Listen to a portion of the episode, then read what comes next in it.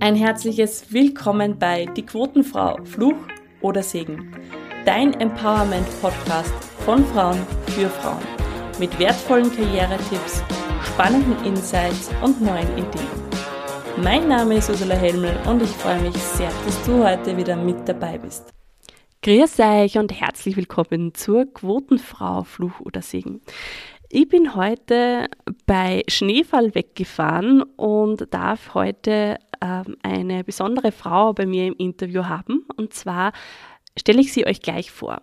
Ulrike Rabmer-Koller ist Eigentümerin und Geschäftsführerin der Rabmer Gruppe, einem international tätigen Unternehmen im Bereich Bau und Umwelttechnik mit Schwerpunkt auf Wasser und Abwasser sowie erneuerbare Energien. Koller engagiert sich lange Zeit auch in der Interessenvertretung auf regionaler und nationaler und europäischer Ebene. Sie, so war sie unter anderem Vizepräsidentin der WKO Oberösterreich, Landesvorsitzende von Frauen in der Wirtschaft Oberösterreich und Vizepräsidentin der WKO sowie Präsidentin des Europäischen KMU-Verbandes.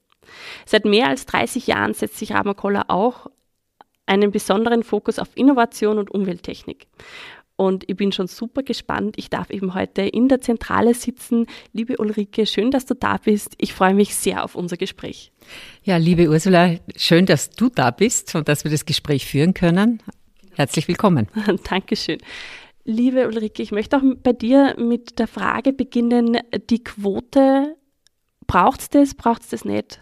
Wenn ja, warum? Wenn nein, warum nicht? Ja, Generell, das Thema ist natürlich ähm, ein sehr herausforderndes. Auf der einen Seite sollte man sagen, dass man im Jahr 2023 eigentlich nicht mehr über eine verbindliche Quote diskutieren sollte, sondern dass es einfach eine Gleichberechtigung zwischen Männern und Frauen gibt. Ähm, ich bin grundsätzlich ähm, keine Befürworterin einer generellen Quote weil zum Beispiel bei mir im Unternehmen, ich habe ein Bauunternehmen, Umwelttechnikunternehmen, ich setze mich wirklich sehr für die Förderung der Frauen ein. Mir wäre auch recht, wenn ich 50-50 äh, bei meinen Mitarbeitern und Mitarbeiterinnen hätte. Aber es lässt sich leider nicht umsetzen, weil immer noch viel zu wenige Mädchen sich für eine technische Ausbildung entscheiden. Und äh, das heißt, mir ist es ein großes Anliegen, dass ich äh, hier selber Maßnahmen setze, dass ich mehr Frauen und vor allem mehr Mädchen für die Technik interessiere. Und ähm, das wäre eben schwierig oder herausfordernd, hier eine Quote umzusetzen. In manchen Bereichen bin ich durchaus eine Befürworterin und das hat sich auch gezeigt, zum Beispiel jetzt bei der Besetzung der Aufsichtsräte, Rätinnen, dass es äh, durch, durchaus sinnvoll ist, wenn es eine Art ähm, sagen wir, ja, Quote gibt, an die sich dann auch Unternehmen orientieren. Also von daher ist es so sozusagen zweigeteilt. Ich habe gesehen beim Reingehen, ihr seid auch Lehrlingsausbildungsausgezeichneter Betrieb. Ich hoffe, ihr habt das jetzt halbwegs verständlich. Also ihr, ihr seid ausgezeichnet, weil ihr ein hervorragender Lehrlingsbetrieb seid. Und da ist jetzt gleich mal eine Frage, wenn du sagst, die, die Mädchen, so, man sollte die Mädchen mehr heranführen was können wir denn machen? Oder gibt es eine Idee, wie man Mädchen mehr und, und junge Damen auch darauf äh, vorbereiten kann, dass sie eben in solche Berufe gehen? Ja, auf jeden Fall. Man muss natürlich schon im Kinderalter anfangen. Das ist, äh, wir machen zum Beispiel einmal im Jahr den Kinderbautag hier bei Rabma, wo wir Kinder aus der Umgebung im Alter zwischen sechs und 14 Jahren einladen äh, einmal die quasi Bauluft zu schnuppern und Technikluft zu schnuppern.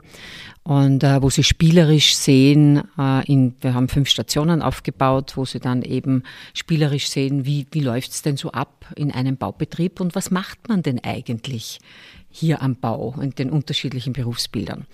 Und äh, beim ersten Mal äh, war so, dass äh, ich glaube, es waren 30 Kinder hier, war nur ein Mädchen dabei. Und das war die Tochter eines Mitarbeiters. Äh. Und ich habe dann zu der gesagt, äh, wenn es dir gefallen hat, dann nimmst du das nächste Mal Freundinnen mit. Und so hat sich das ergeben. Und jetzt heuer war es so, dass wir 40 Prozent Mädchen dabei hatten, die mit Begeisterung am Bagger gesessen sind, mit Begeisterung äh, in der Zimmerei gearbeitet haben, gemauert haben, also und wirklich sehr, sehr geschickt waren. Aber es braucht hier Vorbilder. Und ähm, ein Mädchen alleine, das fühlt sich oftmals gerade in dem Alter jetzt unter Burschen nicht wohl. Also das heißt, man braucht hier wirklich Aktionen, die man setzen muss. Ich habe auch noch eine andere Geschichte mit meiner Tochter erlebt. Die, also ich habe eine Tochter und einen Sohn und mir war es immer sehr, sehr wichtig, dass beide für die Technik interessiert sind. Und wir haben ihnen auch die Technik und das Handwerk näher gebracht. Und meine Kinder, also meine Tochter wollte auch immer äh, in der Bauecke spielen im Kindergarten. Und äh, damals hat sie mir dann geheißen, na Bernadette, du bist doch ein Mädchen, geh doch in die Puppenecke. Und ich habe mich halt dann dafür eingesetzt, dass sie dann wirklich auch in der Bauecke spielen durfte mit ihren Freunden. Und dann sind auch immer wieder mehr Mädchen geworden. Also das heißt, ich glaube, das ist einfach trotzdem wichtig, dass wir das Thema bewusst angehen und schon sehr bald angehen. Super schöne Geschichte und ich kann das einfach auch nur spannenderweise aus meiner Sicht jetzt kurz erzählen.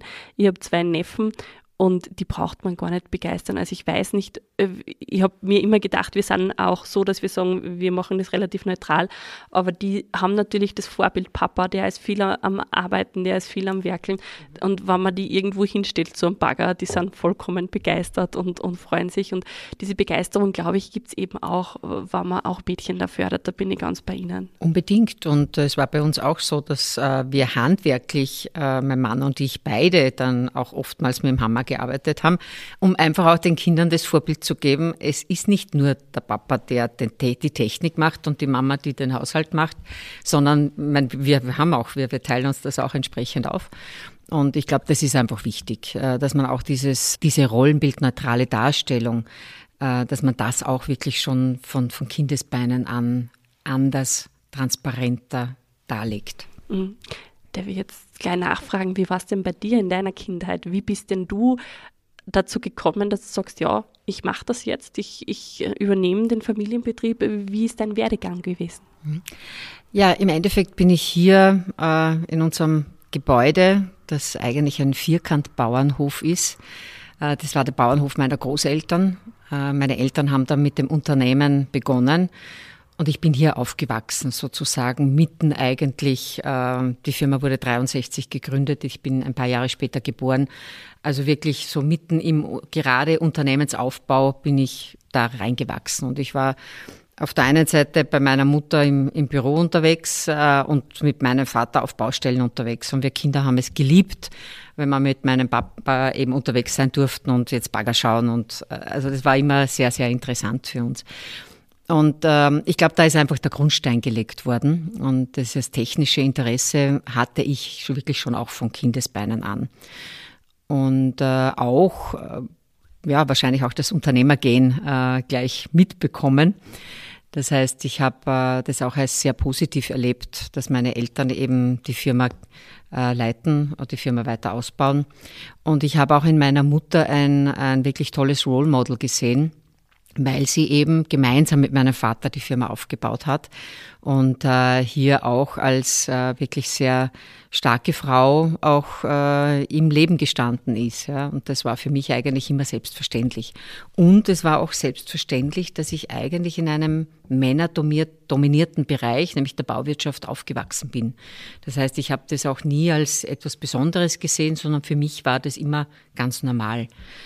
Und ähm, ich habe mich aber dann nicht für eine technische Ausbildung entschieden, weil leider damals äh, in der Zeit, wo ich äh, mir die HTL angesehen habe, ich wirklich auch fast das einzige Mädchen gewesen wäre in dem Jahrgang. Und das war dann doch irgendwo, ähm, meine Freunde und Freundinnen waren äh, alle in der HTL, äh, im, im Gymnasium und ich habe mir dann gedacht, na ja, eigentlich ist ja egal, ich bleibe jetzt lieber da und mache nachher dann äh, nach der Matura eben das Technische College ist ja auch möglich. Ähm, habe mich aber dann nach, dem, nach der Matura dann entschieden, doch Betriebswirtschaft zu studieren, ähm, weil ich das auch sehr spannend gefunden habe und das, äh, das Interesse für die Technik war ja immer schon da. Ja, das habe ich auch immer äh, auch, auch äh, vorangetrieben. Das treibt mich auch jetzt immer noch voran. Ähm, bin dann nach dem Studium nach Amerika gegangen, habe dort eine Zeit gearbeitet, ähm, wieder zurück in Oberösterreich bin ich dann auch noch einmal zu einem anderen Unternehmen, ähm, oberösterreichischen Maschinenbauunternehmen. Dort äh, war ich für die internationalen Firmen verantwortlich. Und ähm, irgendwann hat dann mein Vater mal gemeint, kommst du bitte wieder zurück in die Firma, wir brauchen dich. Und ja, so bin ich dann nach einigen Jahren also Erfahrung in anderen Bereichen wieder zurück ins Unternehmen und äh, habe dann auch das Unternehmen übernommen und weiter ausgebaut. Und wann du jetzt so zurückblickst auf, auf deine Zeit, auch vielleicht mit deinen Freunden und Bekannten, wo hat es immer Zustimmung gegeben für deinen Weg, auch beim Maschinenbauunternehmen? Ähm, oder waren da schon auch Stimmen, die gesagt haben, warum machst du das, warum tust du dir das an? Ähm, also eigentlich von meinen Freunden oder vom Umfeld habe ich nie irgendwie hier ähm, kritische Fragen gehört oder, oder Zweifel äh, gehört. Äh, was mir schon passiert ist, ist bei manchen äh, Interviews, und das war eben eines, äh, äh, ein Interview damals, also Personalchef meinte, na ja, also wir sind ja da im Maschinenbauunternehmen. Glauben Sie, dass Sie da als Frau zurechtkommen? Und ich habe gesagt, okay, sorry, aber ich bin jetzt im Bauunternehmen äh, groß geworden, habe jetzt auch im Baubereich gearbeitet. Also ich glaube nicht, dass der Baubereich unterschiedlich ist zum Maschinenbaubereich. Damit war das Thema erledigt. Aber es hat damals schon immer noch kritische Fragen diesbezüglich gegeben. Ähm, und äh, ganz am Anfang war es auch so, wie ich quasi dann ins Unternehmen eingestiegen bin, äh, die ersten technischen Ausschüsse dann auch äh, besetzt habe. Wie ich dort reingekommen bin, hat es dann so irgendwie so kritisch, okay, eigentlich sind Sie da jetzt falsch wahrscheinlich. Ja. Ähm, das heißt, ich musste mich am Anfang schon ein bisschen mehr beweisen als vielleicht ein, ein Mann, aber ich habe dann sehr, sehr schnell die Akzeptanz gehabt. Also es ist mir eigentlich nur ganz am Anfang war so ein bisschen skeptisch als erste Frau, die da in diesem Gremium mit dabei ist, hat man einfach mal geschaut, okay, kann die jetzt wirklich was? Äh, aber dann war das eigentlich sehr, sehr schnell, ähm, sag mal, einfach ganz normal, auch für die Herren, dass ich da mit dabei bin. Mhm. Also du hast auch nie irgendwie ein Anfeindungen gehabt oder so, weil ich habe die, die Susanne Horn interviewen dürfen, die CEO von einer Privatbrauerei und die hat tatsächlich gesagt, sie war bei einem ähm, Treffen von der Brauunion und zwei Tage lang, sie war die einzige Frau und zwei Tage hat, lang hat kein Mann mit ihr gesprochen. Das war bei dir nicht so. Nein, die waren war gleich. eigentlich nie wirklich äh, das Thema. Also und es ist auch bei mir wirklich so, dass ich auch im im Umgang jetzt mit anderen Menschen auch selber nicht darauf achte, ob es jetzt ein Mann oder eine Frau ist. Es geht um die Sache, es geht um das Thema und das ist mir wichtig. Ähm, wobei ich aber auch gesehen habe, dass es nicht immer so ist. Ja, ich bin wahrscheinlich einfach dadurch, dass ich in dieser Männerdomäne groß geworden bin, was für mich selbstverständlich. Habe aber dann in meiner äh, Tätigkeit als äh, Landesvorsitzende von Frau in der Wirtschaft oder auch Vizepräsidentin der Wirtschaftskammer Österreich und Oberösterreich auch gesehen, dass es einfach nicht selbstverständlich ist. Und dass es für manche Frauen doch auch sehr herausfordernd ist und auch es durchaus auch manche Männer gibt, die die, die ähm, Frauen unterschiedlich behandeln. Und da, deshalb war es mir auch sehr wichtig, dass wir Frau in der Wirtschaft damals als äh, Organisation äh, im Endeffekt als starkes Netzwerk äh, aufgebaut haben. Und für mich war es auch wichtig, dass ich damals auch immer gesagt habe, ja, Unternehmerinnen sollen sich auch treffen, um miteinander Geschäfte zu machen, um sich auszutauschen, aber auch gemeinsam mit Männern quasi unterschiedliche Themen besetzen und auch vorantreiben. Denn es, ist, es macht keinen Unterschied, ob jetzt eine Unternehmerin oder ein Unternehmer ein wirtschaftliches Thema oder ein Steuerthema oder sonstiges hat, sondern das ist für beide gleich wichtig. Und ähm, ich erinnere mich auch noch, ich habe dann eine sehr, ähm, eine meiner ersten Veranstaltungen war eine große Veranstaltung mit dem damaligen Finanzminister, organisiert von Frau in der Wirtschaft. Und ich habe dann oft gehört, äh, was macht denn jetzt Frau in der Wirtschaft mit dem Finanzminister? Mhm. Also das war schon so, äh, wo ich dann gesagt habe, ja, äh, ganz ehrlich, wir sind Unternehmerinnen und das mhm. ist für uns genau ein wichtiges Thema. Was mir aber eben, äh, glaube ich, auch äh, immer, wo, wo, was ich als Schwerpunkt gesehen habe, war, die Veranstaltungen wurden von Frauen in der Wirtschaft organisiert, aber wir haben immer auch Männer eingeladen. Denn es geht auch darum, die Männer müssen sehen, was im Endeffekt auch die Frauen leisten. Es sollte nicht so sein, dass nur Frauen unter sich und nur Männer unter sich sind, sondern ich glaube, dass es ganz wichtig ist, gemischte Teams zu haben, die sind am erfolgreichsten. Das kann ich so hundertprozentig unterschreiben. Also da ist es ja auch meine Arbeit, dass ich sage, Diversity, Diversität in allen Richtungen ist halt wirklich das, was uns voranbringt.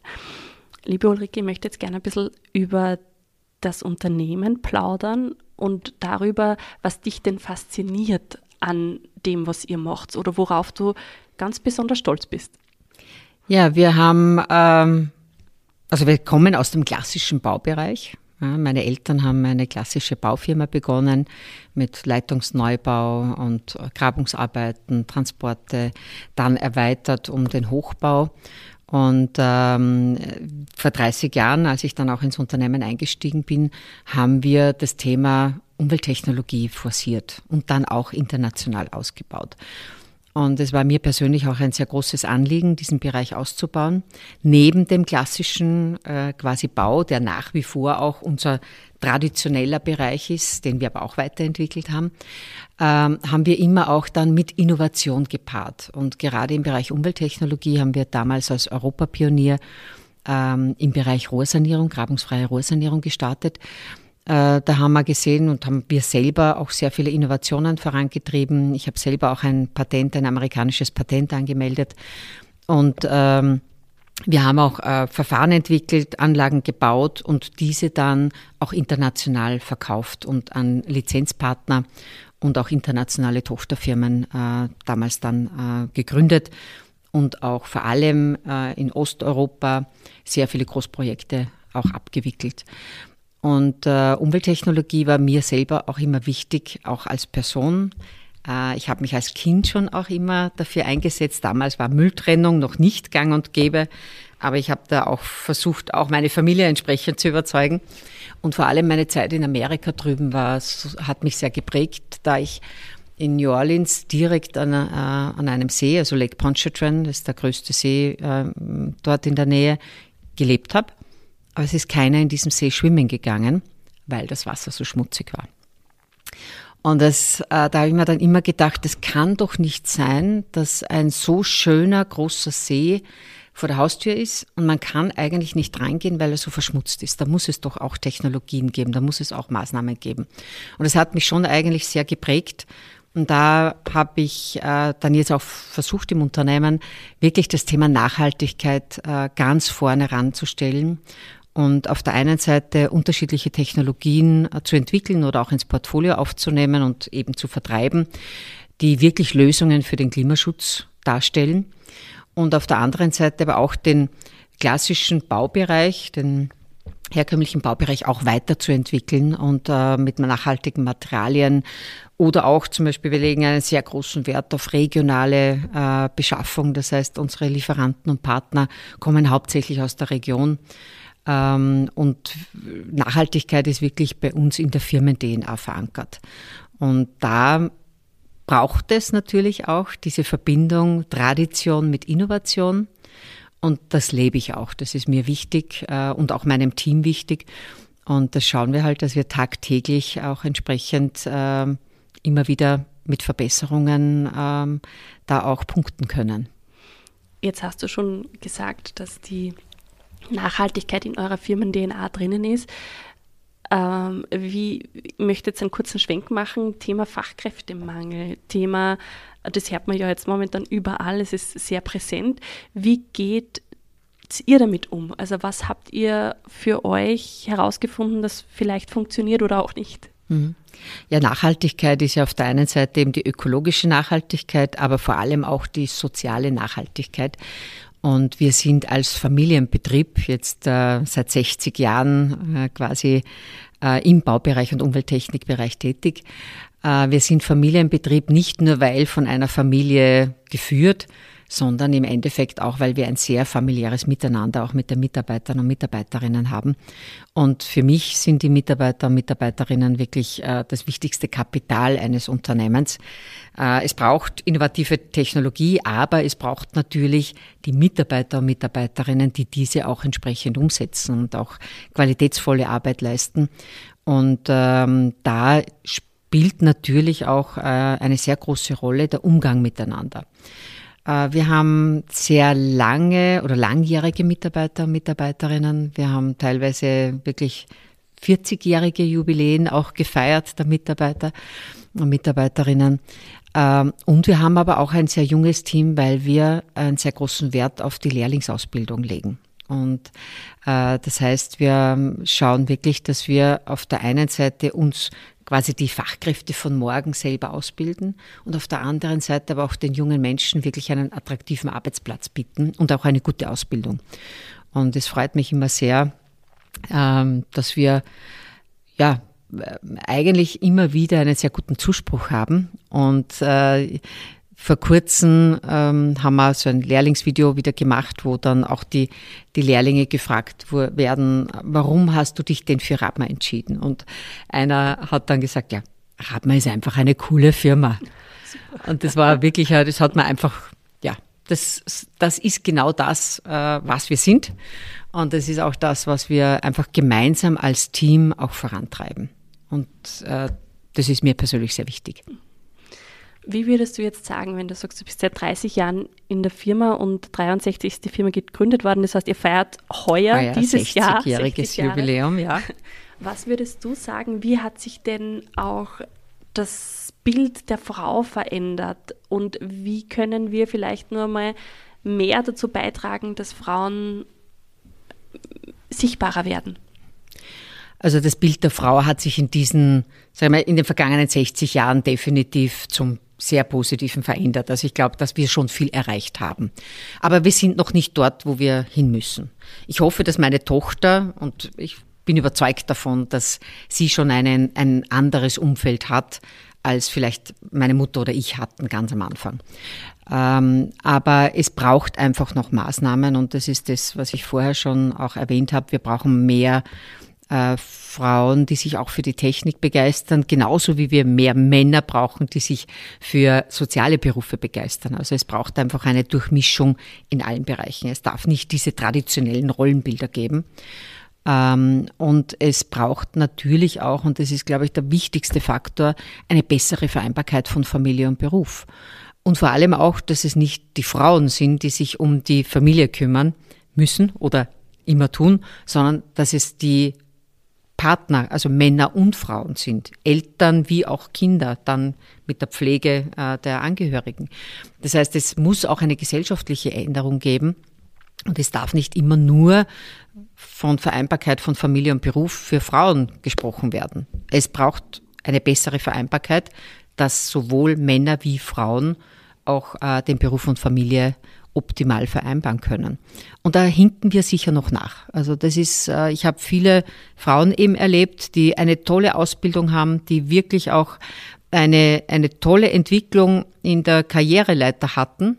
Und dann irgendwann einmal kommt der Zeitpunkt, wo man sich für eine Familie entscheidet. Und dann passiert es oftmals, dass es zu einem Karriereknick kommt, weil die Frau sagt, na ja, hm, jetzt habe ich, möchte ich Kinder und jetzt möchte ich aber dann auch zu Hause bleiben bei den Kindern. Und dann, dann fängt man mit Teilzeit an und, und, und. Also das heißt, äh, in anderen Ländern, in Skandinavien zum Beispiel, ist es so, da gibt es an und für sich ähm, für jedes Kind einen Betreuungsplatz. Und es ist selbstverständlich, dass sich äh, Männer und Frauen die Betreuung oder die Partner die Betreuung der Kinder teilen und dass ähm, selbstverständlich auch ähm, relativ rasch wieder der Einstieg ins Berufsleben. Also da gibt es kein ganz wenig Teilzeit. Hm. Teilzeit ist leider hm, auf der einen Seite vielleicht positiv äh, für die Vereinbarkeit, aber bringt leider einen Rückschritt bei der trotzdem Karriereentwicklung von vielen Frauen.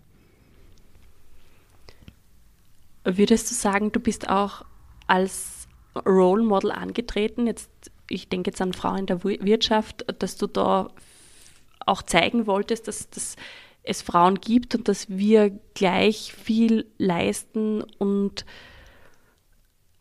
gleich gut ausgebildet sind? Unbedingt ja.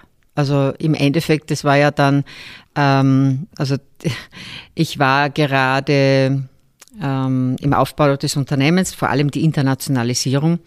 Und dann ist äh, 2003 habe ich einen Anruf bekommen, ob ich äh, nicht Vizepräsidentin in der Wirtschaftskammer Oberösterreich werden möchte, als erste Frau in, in dieser Funktion. Und ähm, ich habe dann gesagt, ja, okay, ich, wie lange habe ich Zeit zum Überlegen? Ja, ich muss mit meinem Mann darüber reden und mit der Familie und auch im Unternehmen. Das kann man nicht so einfach entscheiden. Und ich habe mich dann mit meinem Mann zusammengesetzt und wir haben es halt durchdiskutiert. Und ich war eigentlich so weit, dass ich es ablehnen wollte. Weil ich gesagt habe, okay, es geht sich einfach nicht aus. Sorry, ich habe zwei kleine Kinder, Firma internationalisiert und und und. Und dann hat mein Mann gesagt, ganz ehrlich, wenn du jetzt ablehnst, dann wird's wieder ein Mann. Weil dann heißt es einfach nur, wir haben ja eh eine Frau gefragt und die hat Nein gesagt. Wir schaffen das, ja, und ich bin überzeugt davon, das läuft gut. Sag zu. Und wenn es nicht funktioniert, kannst immer noch sagen, okay, sorry, hat dann doch nicht funktioniert. Und genauso habe ich es gemacht. Und ähm, es war dann wirklich so, dass äh, es hat bestens funktioniert.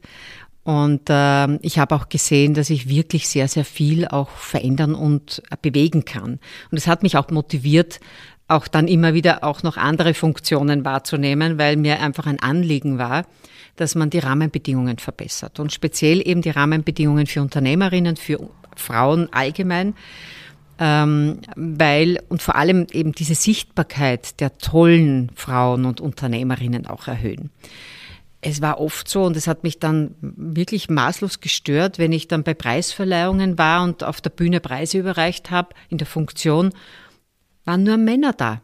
Und ich habe dann oft gesagt, wir haben doch so viele tolle, von Frauen geführte Unternehmen, wo sind die?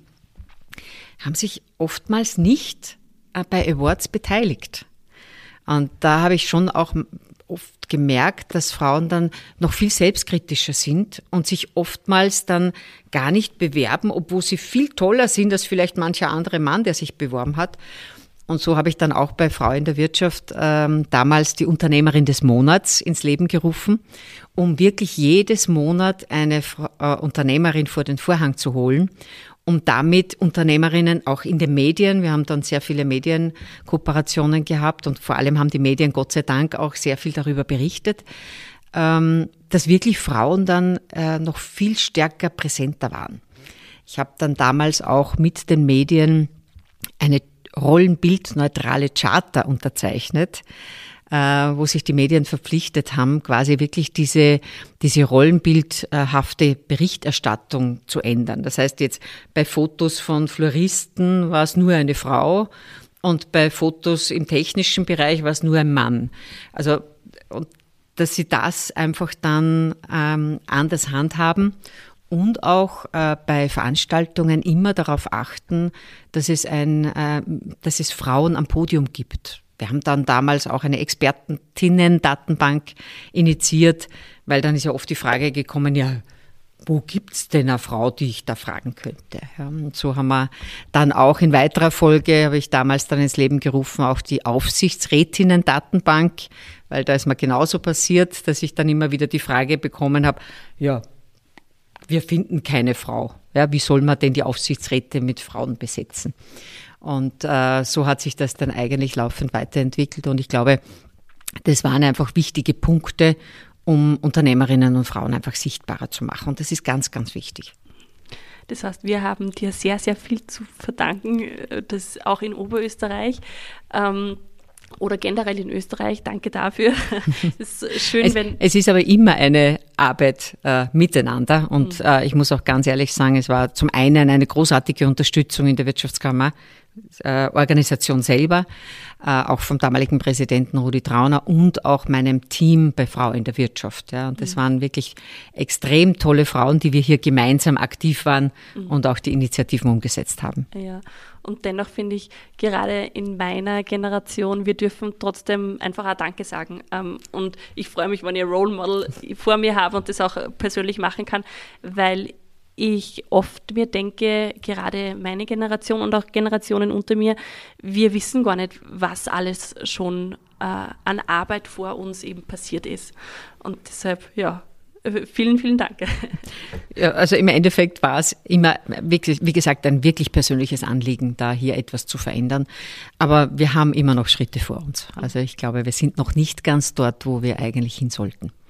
Wie wird deine perfekte Welt ausschauen? Im Endeffekt wirklich so, dass wir in allen Berufsgruppen, in allen Ebenen äh, wirklich Männer und Frauen gleich äh, mäßig verteilt haben. Wie ich vorher schon gesagt habe, äh, gemischte Teams sind einfach die besseren Teams.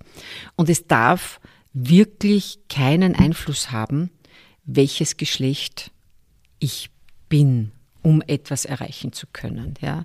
Äh, auf der anderen Seite muss es aber auch möglich sein, dass jeder für sich entscheidet, welches Lebensmodell er oder sie haben möchte.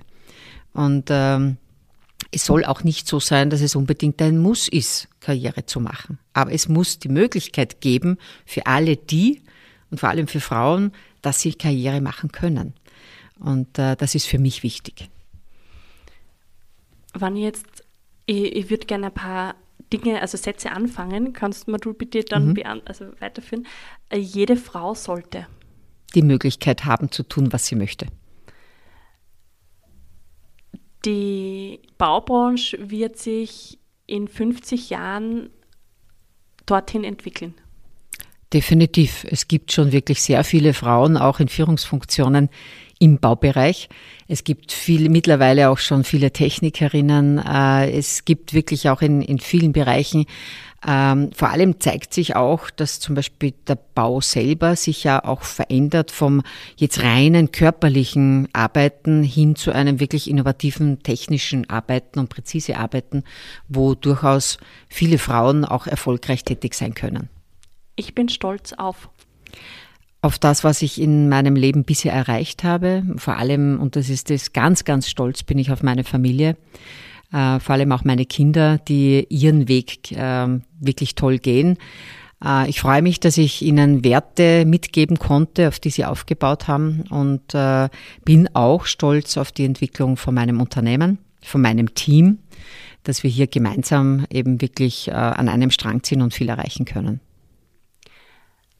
Meine Firma soll immer ähm, quasi punkten mit Tradition und Innovation, denn ich finde, das ist ein ganz wichtiger Bereich, der Verbindung braucht.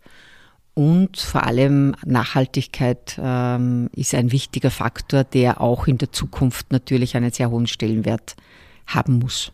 Darf ich da jetzt nochmal einhaken? Mhm. Thema Nachhaltigkeit.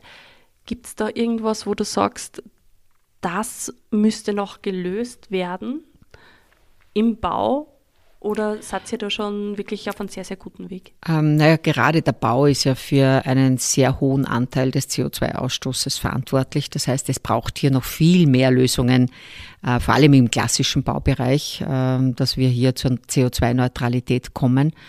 Äh, idealerweise entwickeln sich Gebäude nicht nur CO2-neutral, sondern auch als quasi Energieproduktionsstätte ähm, ein wichtiges Anliegen ist mir wirklich, dass erneuerbare Energie noch viel stärker ausgebaut wird. Wir haben ja mit Energie aus Abwasser eine Lösung zum erneuerbaren Heizen und Kühlen von Gebäuden, wo wir wirklich ähm, vor der Kläranlage 15 Prozent äh, des Bedarfes an Heizen und Kühlen äh, erneuerbar abdecken könnten.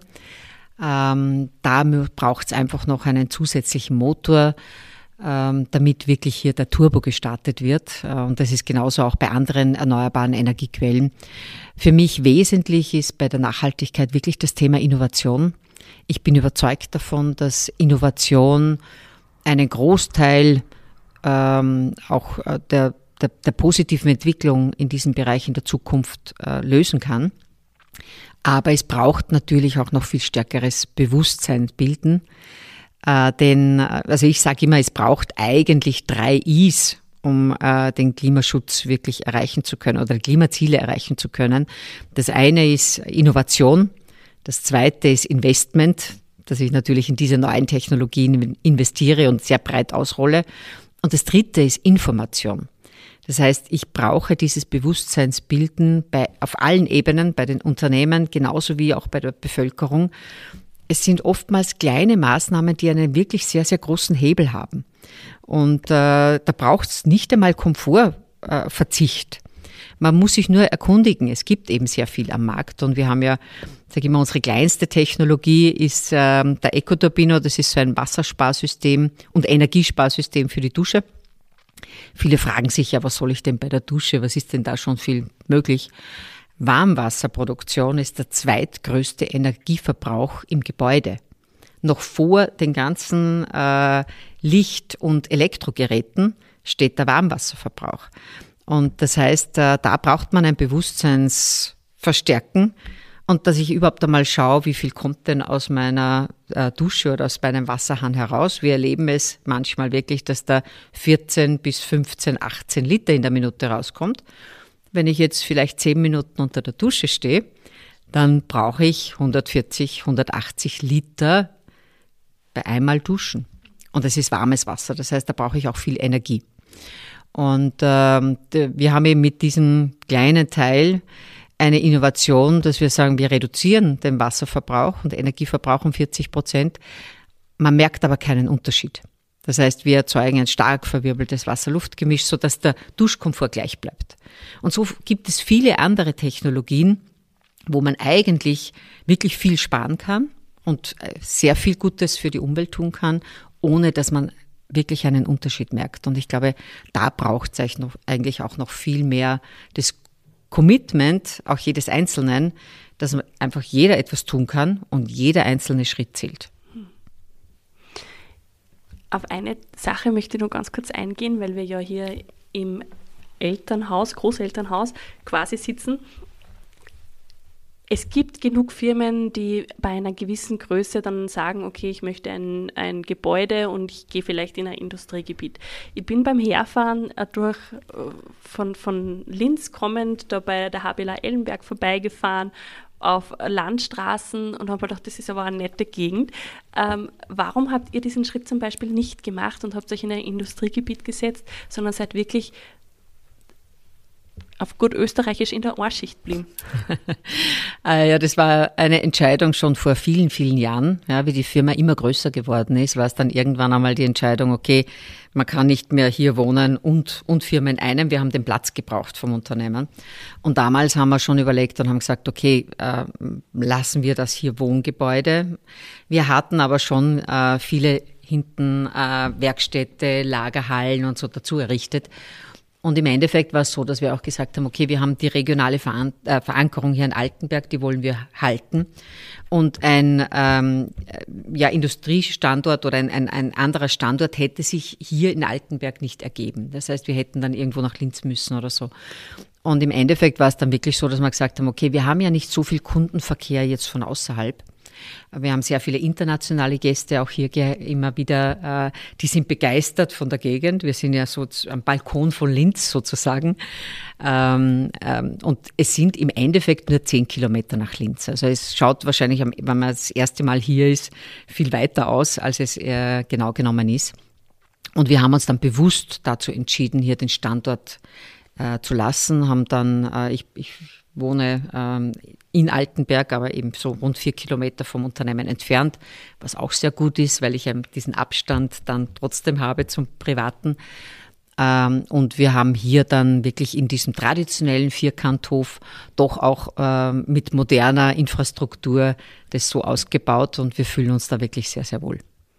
Vielen Dank, liebe Ulrike ich könnte stundenlang, glaube ich, mit dir weiter plaudern und habe tausend Fragen. Tatsächlich sind wir aber schon am Ende dieser Folge angelangt. Ich möchte mich bei allen Zuhörerinnen und Zuhörern herzlich bedanken, dass ihr wieder mit dabei wart, bis am Ende zugehört habt. Und liebe Ulrike, die letzten Worte dieser Folge gehören dir. Ja, vielen Dank für das Gespräch. Äh, es hat mich wirklich sehr gefreut. Und äh, ich hoffe, dass auch dein Podcast dazu beiträgt, dass Frauen sichtbarer werden. Also das trägt es auf jeden Fall bei, aber ich hoffe auch, dass damit auch noch zusätzlich Rahmenbedingungen verändert werden und vor allem auch das Bewusstsein für, den, für das Thema mehr Frauen in, in allen Ebenen und vor allem eine Gleichberechtigung auf allen Ebenen bringt. Dankeschön. Danke, dass du bis zum Schluss mit dabei warst. Falls dir die Folge gefallen hat, freue ich mich natürlich, wenn du sie weiterempfiehlst, wenn du sie teilst, wenn du sie bewertest. Und am meisten freue ich mich darauf, dich als Zuhörer in beim nächsten Mal wieder begrüßen zu dürfen.